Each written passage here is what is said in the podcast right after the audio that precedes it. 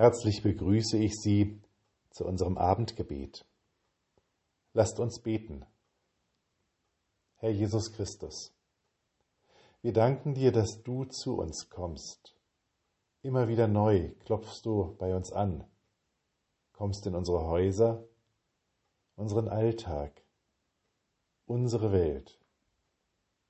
Wir danken dir, dass du uns nicht alleine lässt, wenn die Welt um uns dunkel geworden ist, wenn andere unser Leben verdüstern, wenn wir selbst uns ins Dunkel begeben, sondern dass du uns immer wieder dein Licht bringst, um unser Leben zu erhellen.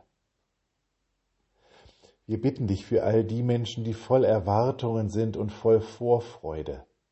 Lenke ihre Erwartungen, dass sie von Menschen nur erwarten, was von Menschen erwartbar ist, dass sie von sich selbst nur erwarten, was sie auch leisten können, und dass sie von dir all das erwarten, was wir Menschen nicht machen können. Und wir bitten dich auch für alle, die frustriert sind, die sich um ihre Hoffnungen und Erwartungen gerade auch in dieser Zeit betrogen fühlen. Wende auch ihren Blick auf dich hin dass sie ihre Hoffnung auf dich gründen. Wir bitten dich für unsere Krankenschwestern und Pfleger, unsere Ärztinnen und Ärzte. Sieh ihre Erschöpfung an und schenke ihnen Kraft. Sieh ihre Frustration an und gib ihnen Hoffnung. Sieh ihre Anspannung an und gib ihnen Frieden. Und mit ihnen schenk auch all das den Menschen, mit denen sie leben. Wir bitten dich für uns. Herr, bleibe bei uns, denn es will Abend werden und der Tag hat sich geneigt. Lasst uns gemeinsam beten.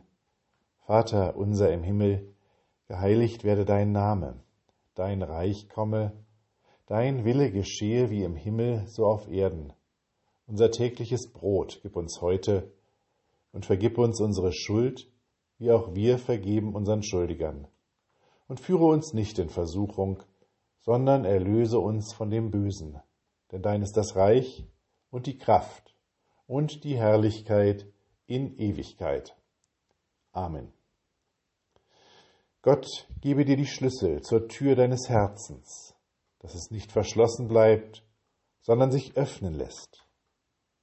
Gott gebe dir den Mut, die Klinke zu drücken und neugierig zu sein, was du findest.